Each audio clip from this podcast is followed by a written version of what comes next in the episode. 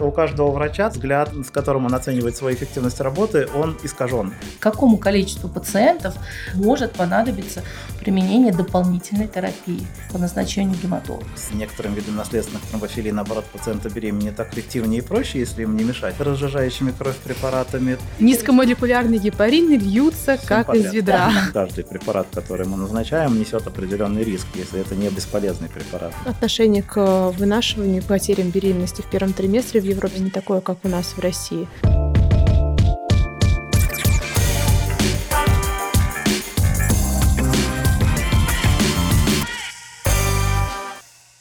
Добрый день, я Амзия Левиашвили. Я Рабаданова Ася, это подкаст «Когда родишь?». Сегодня у нас в гостях наш коллега, доктор-гематолог, кандидат медицинских наук Куваев Вадим Сергеевич. Добрый вечер. Добрый вечер всем. У нас э, первый вопрос. Кто же такой врач-гемостазиолог? Гемостазиология – это часть гематологии, которую некоторые пытаются взять на отдельное ведение и пытаются иногда такие врачи, как терапевты, гинекологи, э, также стать гемостазиологами, то есть частично гематологами, но это лишь часть нашей специальности, потому что помимо гемостазиологии есть еще и онкогематология и ряд других направлений, поэтому это часть гематологии. Когда вообще лучше обратиться к гематологу, если стоят вопросы достижения беременности? Дело в том, что с научной точки зрения гематология не может быть причиной отсутствия беременности ни самостоятельных, ни в процедурах ЭКО. Более того, есть данные, что в ситуациях с наследственной, некоторым видом наследственных тромбофилий, наоборот, пациента беременеть так эффективнее и проще, если им не мешать особенно разжижающими кровь препаратами. Поэтому говорить о достижении беременности с помощью гематологии не приходится, но при этом, конечно же, когда беременность достигнута, следующий вопрос, который встает в скором времени после того, как она наступила, это вопрос желания беременности выносить.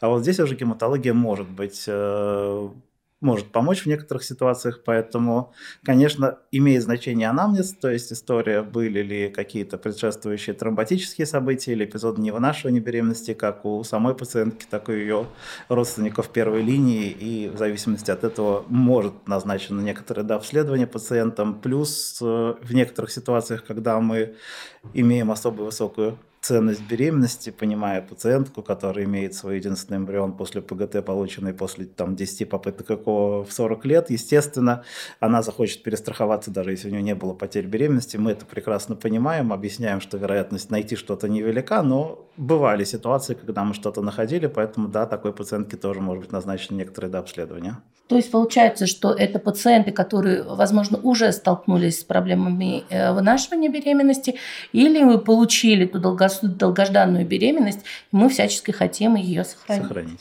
А на какое место среди основных причин а, неразвивающейся беременности или привычного выкидыша вы бы поставили проблемы с гемостазом? А, совершенно точно не на первое не на такое место, как сейчас принято говорить. И считайте некоторыми коллегами глобально, статистически основная причина – это генетика на ранних сроках, если мы говорим про потери, это 50 э, и до 70% в зависимости от возраста, а вся оставшаяся часть, она примерно поровну поделена между эндокринными причинами, анатомическими причинами, неясными причинами и кровью. Поэтому, естественно, здесь э, порядка 5% где-то вероятности при повторном невынашивании найти какие-то значимые отклонения по крови, которые мы можем полечить. Ну, на самом деле, вы сказали очень важную вещь, что какие-то а, особенности с, с, со свертывающей системой крови не могут быть причиной отсутствия беременности. И даже если в программе ЭКО вдруг какие-то анализы стали изменяться, это не значит, что в этом причина и эмбрион не прикрепился, и беременность не наступила. Теоретически мы можем считать, что густая кровь меньше кислорода притекает, и тогда, соответственно, не прикрепляется эмбрион, и поэтому плохой кровоток мешает нам в этом. Но всегда эта теория должна быть подтверждена практикой, а практика, э, то есть научные исследования говорят об обратном, поэтому, да, это так не работает. А вот теория, э, что на этапе ранней инвазии, там микротромбы в микрососудах и так далее, э, как это может сработать не в пользу беременности? Не в пользу беременности это не сработает, по идее, потому что если мы говорим про наследственную мутацию там Лейден, которая, наоборот, может способствовать более быстрому наступлению беременности, статистически есть такие исследования, и есть теория, одна из теорий, почему так происходит, потому что, наоборот, меньше крови, которая притекает к эмбриону, оно а, приводит к меньше повреждающему действию свободных радикалов кислорода, которые циркулируют в крови, и как следствие этого у слабого, в том числе эмбриона, больше шансов на прикрепление и на развитие беременности, клинической беременности. Другой разговор, что если этот эмбрион слабый, но чуть позже организм все равно его распознает. Поэтому количество родов у пациенток с э, мутацией Лейден такое же, как и без нее. Это достигается за счет увеличения количества потерь. Хотя у меня есть была пациентка беременная, причем она была впервые на консультации уже где-то после 30 недель беременности, пациентка из Калуги, у которой было с мутацией Лейден 10 беременностей и 9 родов без каких-либо разжижающих кровь препаратов. Они были уже нужны на целью тромбопрофилактики, но суть в том, что никаких проблем с наступлением вынашивания беременности у нее при мутации Лейда не было. А, то есть беременности и, и родом даже самостоятельно, без какой-то дополнительной помощи специалистов при лейденовской мутации быть. Абсолютно. Да. Конечно. И как пример еще один я обычно привожу. Э, лейденовская мутация – это мутация, которая чаще всего встречается в гетерозиготной форме, то есть это самая частая тромбофилия, в среднем у каждого 30-го даже на планете мы ее можем найти. И эта мутация, она, если в гетерозиготной форме, не столь страшна. А вот мутация в гомозиготной форме, когда встретились оба родителя и 20%, 5% вероятность, что родится такой ребенок с гомозиготой Лейден, это, конечно, риски гораздо более высокие, потому что если гетерозигота – это пятикратное увеличение риска тромбозов, то гомозигота – это 80-кратное увеличение риска тромбозов. И, естественно, такая пациентка может нуждаться в тромбопрофилактике, особенно в протоколе стимуляции овуляции. И у меня была пациентка, которая гомозигота Лейден, при этом несколько попыток ЭКО, которые были переносы у нее, они были безуспешными, и ей каждый раз назначали гепарины в этих ситуациях, причем как бы это были стимулированные протоколы переноса. А потом она может быть, конечно, эта смена репродуктолога, безусловно, тоже сыграла определенную роль, но она была изначально в Оренбурге, потом приехала в Самару проводить протокол ЭКО у нас, и, соответственно, э, репродуктологи не назначили Эклексан. Хоть стимулированный протокол был, не знаю, может быть, опустили как-то, может быть, с какой-то целью, не пропустили, что это гет гомозигот или не обратили на это внимание. Ну, в общем, не назначили. Вот в этом протоколе-то как раз-таки и не назначили, когда она забеременела и спокойно выносила и родила. Ну, относительно спокойно, поэтому, в общем-то, да, это показывает. Мы видим ситуацию ситуации, когда пациентам нередко назначались гепарины в протоколах из-за просто мутации Лейдена, потом мы не назначаем, а они беременеют. То есть, да, теоретически это может даже мешать, возможно. А в какой ситуации какие анализы стоит э, назначать пациентам с факторами риска? У кого есть, есть какой-то семейный анамнез, какой-то э, тяжело отягощенный акушерский гинекологический анамнез? Какие есть маркеры, которые в обязательном порядке стоит обследовать? А, дело в том, что нужно разделить э, два момента. Это факторы риска тромбозов и факторы риска невынашивания беременности и то, на что мы можем повлиять. Потому что про риски тромбозов это про наследственные тромбофилии в первую очередь, потому что это то, что встречается чаще, это то, что может иметь значение. А, и это мутации Лейдена протромбина, дефицит антитромбина, протеина С или протеина С. Это основные а, отклонения, которые значимы в тромбофилии. Однако в то же время это Поводом для обследования должны быть либо неспровоцированные, либо эстроген спровоцированные тромбозы вен, глубоких вен у родственников первой линии, при этом это родители, братья, сестры. Мы нередко видим, что пациентов начинают обследовать и считать отягощенной наследственностью, перенесенные инфаркты у дяди там, или что-то вот такое, что совсем не является тромбозами. Даже инфаркт миокарда у отца или инсульт не является э, фактором риска тромбозов вен, потому что это разные артерии, вены это разные сосуды, соответственно. И э, искать э, тромбофилии при при отягощенном артериальном тромботическом анамнезе не обязательно, вот при венозном желательно. И мы тогда можем учитывать это как фактор риска, и дополнительная тромбофилия тоже будет дополнительным фактором риска. Но даже если мы что-то находим, и это нам будет полезно как оценка риска развития тромбозов, то в контексте риска невынашивания беременности, если это и влияет, как мы говорили ранее, то разжижающие кровь препараты от этих потерь все равно не защищают, поэтому разжижать кровь при наследственной тромбофилии, чтобы беременность выносить, к сожалению, бессмысленно. Это мы тоже видим и на приемах в том числе. И если мы говорим про невынашивание беременности, то это должно быть повторные потери беременности, причем эти потери должны быть последовательными, потому что бывает, надо, что пациентка там первая беременность потеря, потом родила, потом еще одна потеря. Это не последовательные потери, и по идее, конечно, это не обязательно означает что-то, что связанное с кровью. Вот если, допустим, она родила, и потом было две потери беременности, это уже повод для обследования в большей степени. И да, критерием для постановки диагноза антифосфолипидного синдрома является три последовательных потери на ранних сроках, однако по европейским рекомендациям рекомендациям ЭШР, в том числе и 2022 года, рекомендовано обследование после двух последовательных потерь на ранних сроках. Если другие причины исключены, что тоже важно, потому что нередко приходится отлавливать пациентов, которым не сделали ничего, не сделали 3D-УЗИ, не сделали гормоны щитовидной железы, но уже направили исключать проблемы с кровью. Поэтому тут последовательность важна, и это все должно быть в последней очередь исключено. А, вы затронули тему очень важную применение противотромботической профилактической терапии.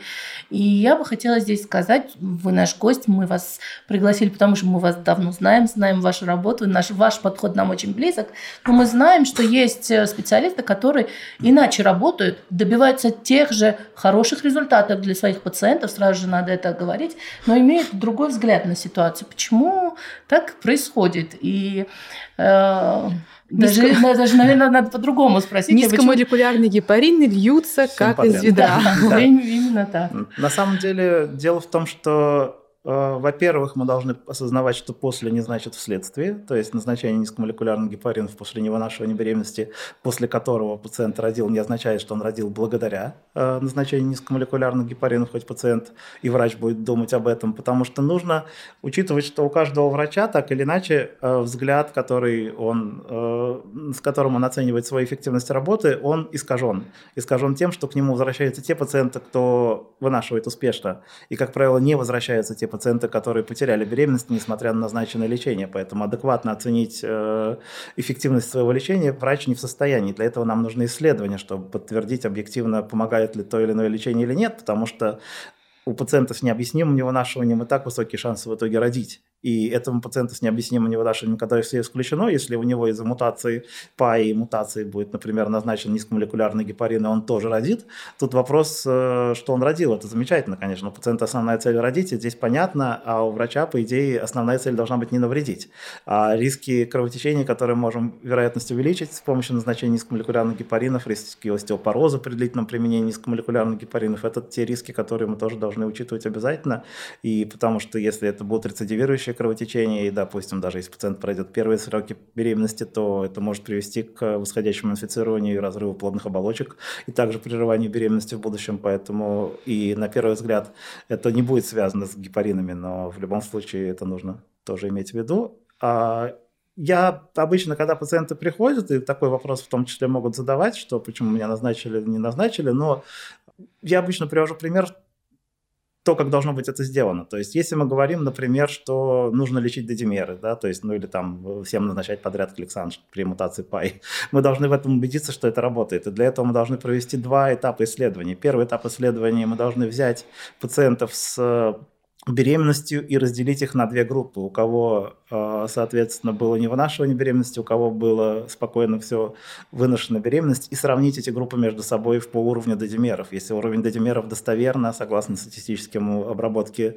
информации, был выше в группе пациентов, у кого было невынашивание, можем условно предположить, что этот маркер может предсказать невынашивание беременности. Но на этом мы не должны останавливаться, потому что вторым этапом мы должны взять эту группу пациенток с высоким дедимером, разделить их на группу, кого мы будем лечить и кого мы мы лечить не будем, и сравнить еще в идеале с той группой, у которых нормальный дедимер, и понять, больше ли процент рождений у тех, у кого лечили, чем у тех, у кого не лечили, сравним ли он с той группой, у которой, mm-hmm. которая, в принципе, имела нормальный уровень дедимеров, и тогда мы сможем сделать вывод, что это помогает, и тогда мы можем все это назначать. Но исследование ни первого, ни второго этапа не было сделано. Единственное исследование в контексте дедимера и шанса забеременеть, что тоже бывает, да, то есть мы же в протоколах ЭКО mm-hmm. тоже можем назначать дедимеры, смотреть, э, э, можем ли мы таким образом предсказать, что будет неудачный протокол, можем ли на это повлиять назначением низкомолекулярных гепаринов. Единственное исследование, которое я встречал на PubMed, оно показало неэффективность, то есть не было достоверной разницы между группами пациентов, у кого наступила беременность, у кого не наступила беременность по уровню дозимеров, что уже автоматически дает бессмысленные дальнейшие действия наши по лечению этих дозимеров, собственно, вот и все. Может ли в рекомендациях гематолога содержаться такие, эм, скажем так, такти, тактические решения, отказаться от переноса в стимулированном цикле и отдать предпочтение переносу э, в криопротоколе, возможно, даже в естественном цикле, чтобы э, минимизировать те возможные э, эффекты эстрогенов, гормонов, которые могут повлиять на гемостаз. Не очень большая вероятность этого глобально, но да, бывает, что мы можем рекомендовать переносы крио или в естественном цикле пациенткам. Это вот опять-таки редкие ситуации. Это как раз-таки та ситуация, как у той пациентки с гомозиготой мутацией Лейдена. Если ей переносить в стимулированном цикле, где ей нужен гепарин, может быть, это ей повредит и не уменьшит вероятность наступления беременности. А в крио в естественном цикле без гормонально эстроген содержащих препаратов мы можем э, ей попробовать не назначать гепарины до подтверждения хотя бы беременности. Тогда у нее будет, возможно, больше шансов наступления беременности. Это вот очень узкая э, область, когда действительно так возможно. Во всех остальных ситуациях, по большому счету, нам без разницы в контексте того, как будет перенесен эмбрион и каким образом наступит беременность, мы можем расписать тактику при необходимости для той, для той ситуации. Вот и все. А если мы возьмем, к примеру, 10 а, пациенток, которые к вам пришли от репродуктологов с рекомендациями о а, применении низкомолекулярных гепаринов, у какого процента пациенток вы, скорее всего, отмените а, эти назначения? Если пациентка уже беременная? Нет, если она только а, то есть готовится. Да, да, планирует. То есть она, она идет э, на консультацию к вам, врач отправил, чтобы скорректировать какую-то терапию, добавить что-то, убавить и так далее. Вот какой процент? Ну, процентов 90, наверное, если То есть только, больше. только одной пациентке действительно бог, будет да. Э, необходимо использование какой-то И терапии. вопрос, что это с целью тромбопрофилактики, не с целью наступления беременности. Если у пациентки есть 4 балла рисков, допустим, если она старше 35 лет, у нее программа ЭКО, она имеет ожирение и мутацию Лейден, тогда да, гетерозиготный, тогда да, мы и назначим тромбопрофилактику. Это вот совокупность факторов, которые мы можем учитывать в протоколе стимуляции как повод назначить тромбопрофилактику до того, как беременность подтверждена. Во всех остальных случаях, если это будет даже для той же пациентки перенос в криво, то не будет он назначен, соответственно, низкомолекулярные гепарины заранее. И э, даже когда беременность наступит в том числе. Говоря о тромбопрофилактике, что, что может быть достаточно значимым для, э, для возникновения осложнений тромботических проведений, сам факт проведения программы ЭКО, протокол или все течение беременности?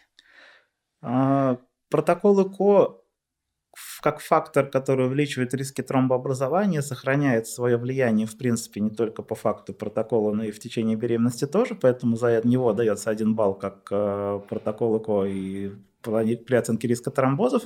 Э, естественно, если это будет гиперстимуляция яичников, тем более, если это будет средняя или тяжелая степень, будет требоваться тромбопрофилактика, причем как пациентки, у которой беременность наступила, так и пациентки, у которой не было переноса или не наступила беременность и был перенос. Вот. А, поэтому здесь э, все зависит от того, насколько интенсивно среагировал организм пациентки и была ли сама гиперстимуляция. А так протокол УКО может увеличивать вероятность тромботических осложнений, но делает оно не очень сильно. И сам факт протокола ЭКО не должен быть поводом даже для пациентки с наследственной тромбофилией низкого риска и назначать тромбопрофилактику, в том числе в стимулированном протоколе, потому что да, там гормоны, но это короткий курс, и риски увеличения тромбозов там, они статистически трехкратные. То есть это менее значимо, чем ожирение, скажем так, или менее значимо, чем мутация Лиден. Поэтому трехкратность означает 3 из 10 тысяч. Если мы перейдем на процент, это будут тысячные доли процента. Соответственно, мы, э, когда трехкратный процент звучит, ему пугается. А когда мы переводим на процент вероятности, он немножко успокаивается. Все дело в цифре. Да. А если рассмотреть ситуацию, что у пациентки во время ЭКО возникло осложнение, да, возникло осложнение, э, кто в этой ситуации не прав? А, не было никакого сопутствующего тягощающего анамнеза, никаких предпосылок к тому, что могут быть какие-то осложнения в протоколе ЭКО, а, не были выявлены, а, никто не подозревал, что так может быть. Дополнительно пациентку не отправляли на консультацию, и так произошло. Вот кто в этой ситуации не виноват? Э, виноват? Это врач э, что-то не досмотрел, не дообследовал, или это вот как раз-таки shit happened? Виновата природа, в общем-то, потому что, да, опять-таки, когда мы говорим про риски, мы их делим условно на низкие и высокие риски, и при низких рисках мы ничего не делаем, при высоких мы что-то делаем, но риски, риск низкий не равно нулевой, а риск высокий не равно стопроцентный. Это всегда баланс вероятностей, и это, конечно, пациентам оценить сложно. Я обычно говорю, что да, если у вас там риск тромбоза в данной ситуации один из тысячи, мы не будем тысячи пациентов э, использовать тромбопрофилактику, чтобы у одного предотвратить тромбоз, потому что у остальной тысячи могут быть риски кровотечений в том числе. А тот, у кого произошел в итоге тромбоз, может быть с этим не согласен, но глобально так и есть. И обычно вот я как раз-таки такой пример привожу, как у меня пациентка 37 э, лет ИКО, исключенные все тромбофилии и кривоперенос, не было ничего, каких-то других факторов риска абсолютно, то есть там не было показаний для тромбопрофилактики, но в 20 делили феморальный тромбоз от, пахи до, от паха до пятки, который произошел у нее. Это возможность, это статистика, такое бывает.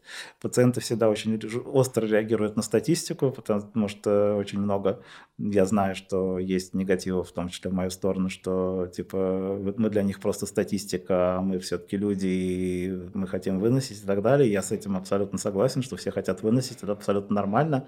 Важно и не навредить при этом, конечно же, потому что каждый препарат, который мы назначаем, несет определенный риск, если это не бесполезный препарат. Но если это бесполезный препарат, то, то это только психотерапия, ничего более. Важный вопрос э, потому кто должен э, назначать э, профилактическую терапию. Мы хорошо знаем, что сами тоже можем в критических ситуациях при риске возникновения, при риске осложнений назначаем мы, конечно же, тромбопрофилактику даже, ну, когда получили большое количество клеток, когда мы имеем э, риск развития гиперстимуляции, даже если клинически он еще не манифестировал. И тем не менее, что насчет назначения терапии? Это всегда гематолог или акушер-гинеколог? Гинеколог при ведении беременности, во время родов, в послеродовом периоде и имеет компетенции и возможности сам э, прибегать к назначению. А, вообще в идеале касаемо гинекологии, в частности, да, все эти рекомендации прописаны в акушерско-гинекологических клинических рекомендациях, а это след, из этого следует, что по идее, вся эта терапия в стандартных ситуациях может быть и должна быть назначена самим акушер-гинекологом или репродуктологом без э, оглядки на гематолога. То есть пациентки гиперстимуляции яичников, естественно, мы не будем ждать две недели консультации гематолога, мы назначим здесь и сейчас. И, в принципе, оценка риска тромбозов, она в компетенции акушер-гинекологов. Наши акушер-гинекологи всегда проводят анкетирование таких пациентов в нашей карте, в нашей программе. Это всегда идет отдельной строкой для всех беременных пациенток в каждом триместре оценка риска тромбозов, потому что риск может измениться. Пациентка может куда-то полететь, пациентка может быть госпитализирована, пациентке может быть аппендицит и так далее. Но глобально э, все эти риски и все эти показания или противопоказания в идеале должен оценивать гинеколог. Гематолог здесь нужен, в идеальной ситуации для сложных случаев. Допустим, пациентка беременная с болезнью Виллибранда, которой нужно решить вопрос о назначении тромбопрофилактики или профилактики развития преэклампсии, пациентка с тромбоцитопенией и так далее. То есть сочетание жидкой и густой крови для пациента, для врача-гинеколога, естественно, будет уже достаточно трудным для верной оценки, и здесь должен быть э, гематолог. Вопрос, какой процент таких пациентов? Это гораздо редкие, э, более редкие ситуации. Поэтому, конечно, здесь это э, история на стыке двух специальностей, так или иначе, но, конечно, в большинстве случаев могут справиться и гинекологи. При каких состояниях гемостаза вы порекомендуете э, отказаться от э, беременности, родов в проведении протокола ЭКО? Стопроцентные показания. То есть будете рекомендовать э, применение программы суррогатного, суррогатного материнства? А, Либо это... ЭКО в ЕЦ.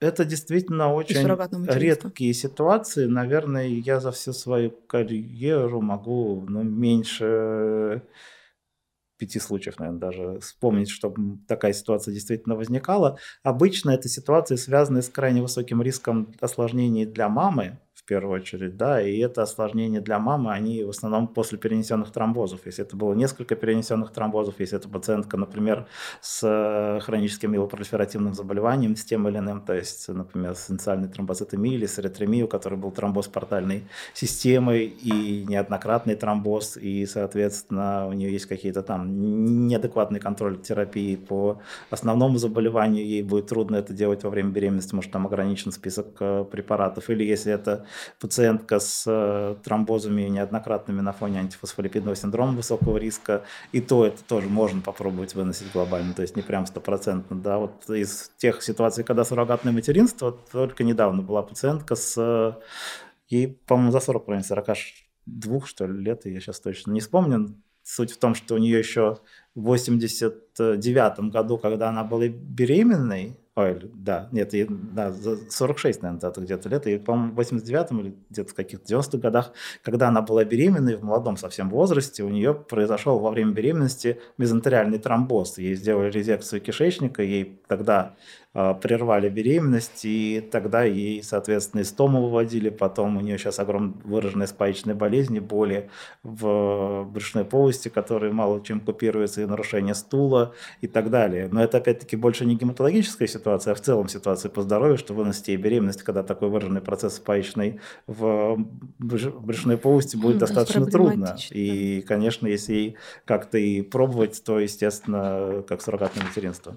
То есть часто это сочетанный фактор, редко это бывает изолированная гематологическая ситуация. Да. Давайте еще немного о цифрах. И я бы хотела вот конкретно спросить, какому количеству пациентов, которые проходят программу экстракорпорального оплодотворения, может понадобиться применение дополнительной терапии по назначению гематолога?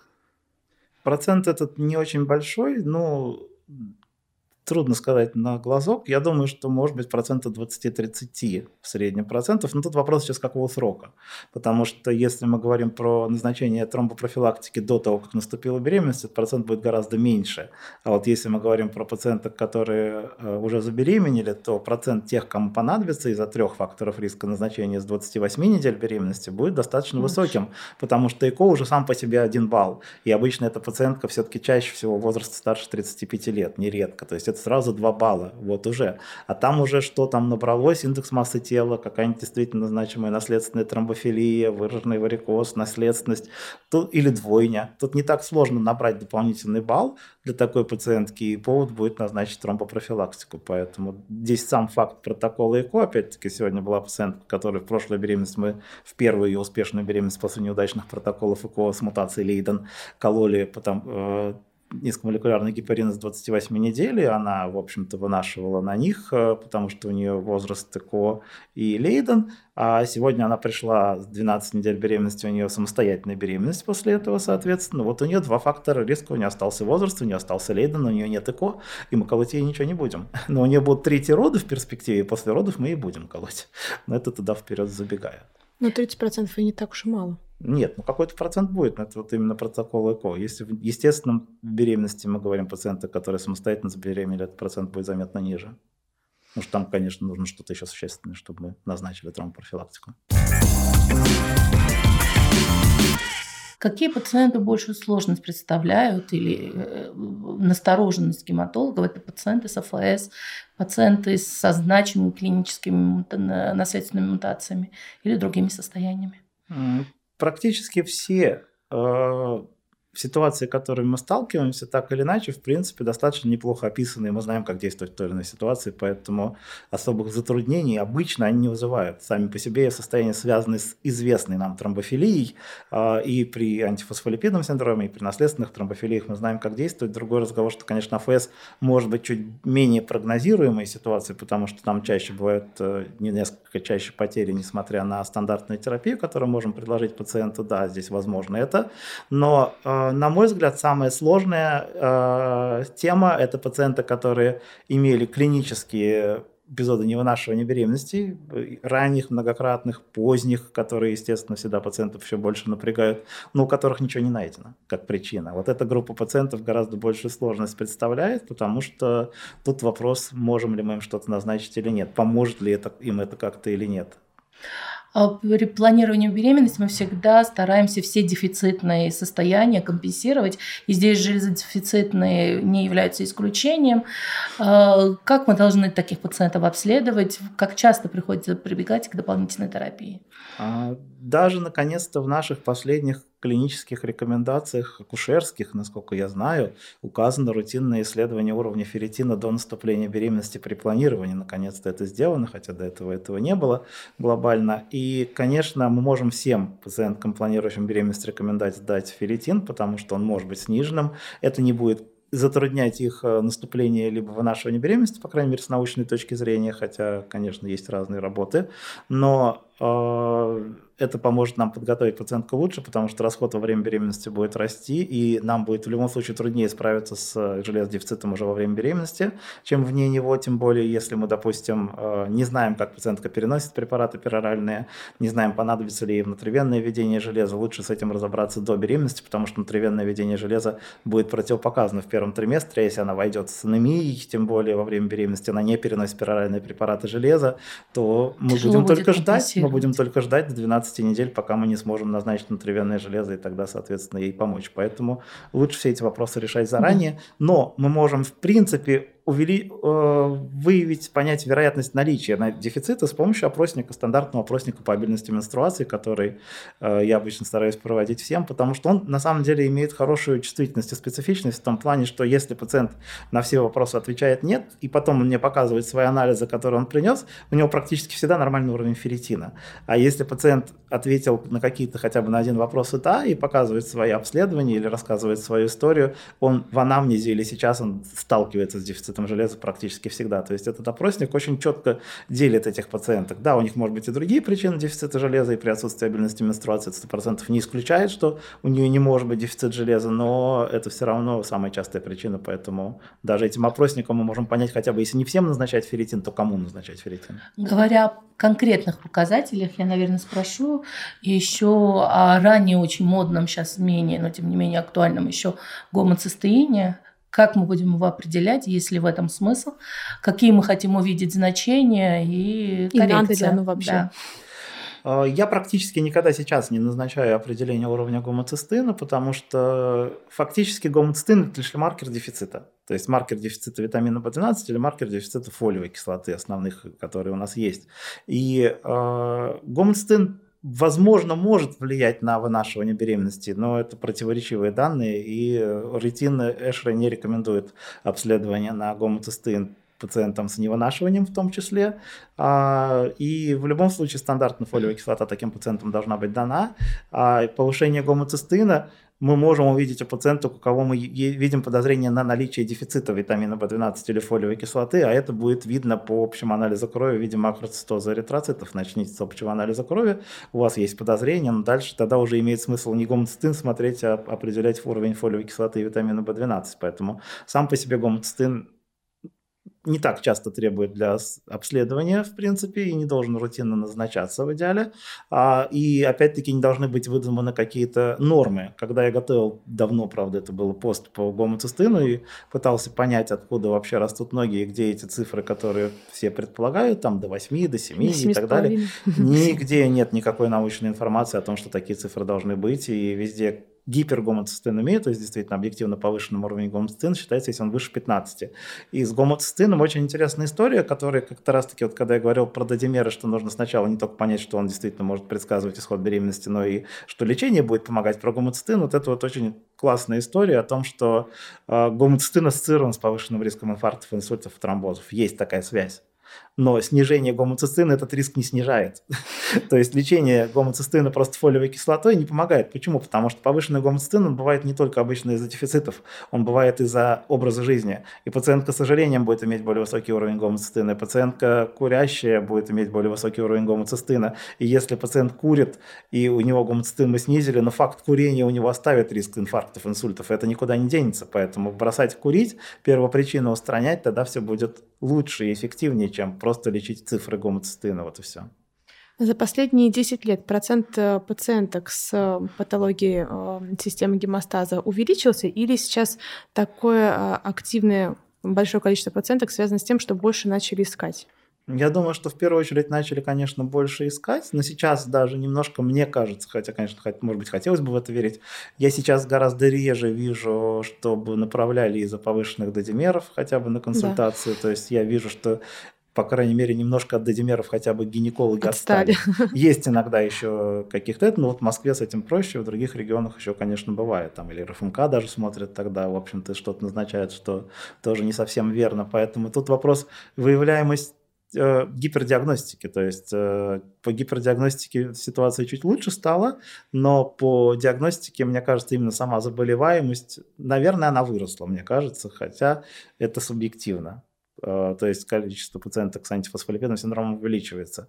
Был один интересный случай, когда я с, э, когда еще работал в предыдущей клинике, мы там делали условно такую научную работу, доклад по поводу менопаузальной гормональной терапии, кому нужно, кому не нужно. Но суть в том, что, среди прочего, мы брали карты пациенток, которых опрашивали наши гинекологи, и эти карты там вносили таблицу, и среди прочих были вопросы, которые мы оценивали о том, какое количество было предшествующих потерь беременности, в принципе, были ли потери беременности, сколько было беременности, сколько было родов. И вот те пациентки, которые сейчас на тот момент времени требовали менопаузальной терапии, то есть это пациентки в основном там 50-60 лет, у них вот по эти карты, которые я поднимал, там их сколько было, ну, в районе, может быть, 70-60 э, карт, у них гораздо реже, вот по ощущениям встречались истории, когда они жаловались на невынашивание беременности. Вот из этих 50-60 пациенток, дай бог, э, может быть, ну, что человек 5 было, у кого были эпизоды каких-то повторных невынашиваний, которые не отражали. Что сейчас происходит, мы видим. Ну, тут еще и генетика очень сильно в последнее время играет роль Конечно. большую. Поэтому тут сложно оценить, э, да. в чем на самом деле истинная причина такого большого количества невынашивания в настоящее время. Принято считать, что достижение беременности и вообще э, лечение бесплодия – это командная работа, и это действительно так. Это не только врачи-репродуктологи, хотя, если условно сказать, мы являемся менеджерами в этой работе, определяем, если необходимость направлять другим специалистам, а, сотрудничаем тесно с эмбриологами, нередко у нас в процессе, я бы сказала, практически всегда участвуют андрологи, я считаю, что гематологи такая же часть нашей работы. Как считаете вы? А, гематологи нужны, возможно, для оценки риска, да, то есть риска тромбозов и оценки необходимости до обследования для профилактики невынашивания беременности. Мы, к сожалению, не можем практически никогда помочь пациенткам с э, отсутствием беременности, с неудачными попытками ЭКО. А, здесь, немного отходя от позиции совсем доказательной медицины, конечно, можно сказать, что я обычно пациентам всегда объясняю, кто, кто имел необъяснимые, ну, не, не, повторные неудачи ЭКО, что причина э, неудачи основная кроется либо в качестве эмбрионов, либо в качестве эндометрии. Это два столпа, которые, соответственно, у нас есть. А вопрос, есть ли какой-то третий столб в этом случае, есть ли что-то еще. Ну, то есть э, вопрос, что еще, иммунологические факторы и так далее, что пытаются иногда искать, и не всегда это получается удачно. Я обычно в эту сторону могу думать, если у пациентки были повторные неудачи после исключения всего прочего, после исключения генетики и после того, как пациентка пере... несколько эпизодов переносов неудачных после ПГТ имела. Да, опять-таки это спорно, может быть, э, это не имеет существенной роли, но иногда некоторое вмешательство на подавление иммунной агрессии таким пациентам мы видим, что помогает наступлению беременности. Возможно, но это очень узкое количество и очень небольшой процент пациенток, которых нужно тщательно находить, потому что тут вопрос кому, потому что глобально, если мы будем предлагать такое же лечение всем подряд, то это будет эффективность размывать и не увидим никакого эффекта. А если мы найдем какую-то группу пациентов, кому потенциально это может помочь, возможно, эта группа будет иметь пользу. Вопрос, как эту группу найти, пока мы этого не знаем, потому что каких-то специфических тестов, которые могли бы мы провести таким пациентам, не существует. Изменилась ли гемостазиология в рамках акушерства, гинекологии и репродуктологии за последние 5-10 лет? Или тренды все те же? Вот я думаю, что мы замечаем изменения. Это а... субъективно со стороны репродуктолога. Какая, как вы оцените ситуацию? Я думаю, что ситуация меняется. Я надеюсь, что это изменение в лучшую сторону, естественно. Но э, я думаю, что эта ситуация меняется медленно, потому что очень высокая инертность. Потому что фактически тот специалист, который хочет э, заняться гемостазом, кто планирует заняться гемостазом, будь то гематолог или любой другой специалист, э, который решил этим заняться, он э, столкнется с тем, что объективной актуальной информации вот в контексте, как подходить к пациентке с невынашиванием, как подходить к пациентке с бесплодием, в России на, на русском языке не существует потому что нет никаких клинических рекомендаций практически. Есть клинические рекомендации по оценке риска тромбозов, да. До этого нужно догадаться и хотя бы прочитать. В общем-то, есть клинические рекомендации относительно адекватные по профилактике при эклампсии. Окей, да, это замечательно, до этого надо дойти. А когда, э, ну, я просто по себе, как говорю, как я начинал когда работать, и тоже всем назначал подряд кликсан при мутации ПАИ, тут э, вопросов нет, но, э, и лечил гомоцистеин 8, но дело в том, что это все исходит от того, какая доступна литература врачу. Если врачу доступна литература только на русском языке, он не знает, если английского языка, и у него не у кого адекватно спросить и получить информацию, он может читать ту литературу, которая известна, в общем-то, и которой, собственно, я когда-то прибегал, не буду называть фамилии, но эта литература приведет к неадекватному подходу. А когда э, начинаете анализировать ситуацию и смотреть зарубежные подходы, и менять из-за этого тактику, естественно, окажется, что все не так, как написано в наших источниках. Тут вопрос, сколько врачей ориентируется на отечественные источники, сколько врачей ориентируется на иностранные источники, и может сколько врачей э, иметь критическое мышление для того, чтобы от, отделить зерна от плевел и сомневаться во всем. Это самое главное. Поэтому движение есть, но оно пока еще не такое большое, как нам бы хотелось. Ну и отношение к вынашиванию и потерям беременности в первом триместре в Европе совсем другое, не такое, как у нас в России. Что Поэтому... не нравится пациентам. Что очень не нравится пациентам, да, это точно. А скажите, пожалуйста, какой у вас э, есть совет или рекомендации для врачей-репродуктологов?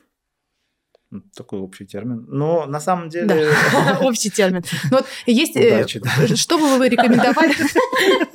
Мы были очень серьезны сегодня на программе, это было очень а, Что, вот, допустим, что бы вы рекомендовали врачам-репродуктологам, которые берут в программу пациенток э, с какими-то осложнениями или с рисками э, осложнений в течение беременности или программы ЭКО в будущем? А, как часто и как обязательно нужно посещать вашей консультации, стоит ли это делать, или это достаточно а, оценить э, по шкале а, рисков а, тромбоза, и все, этого достаточно?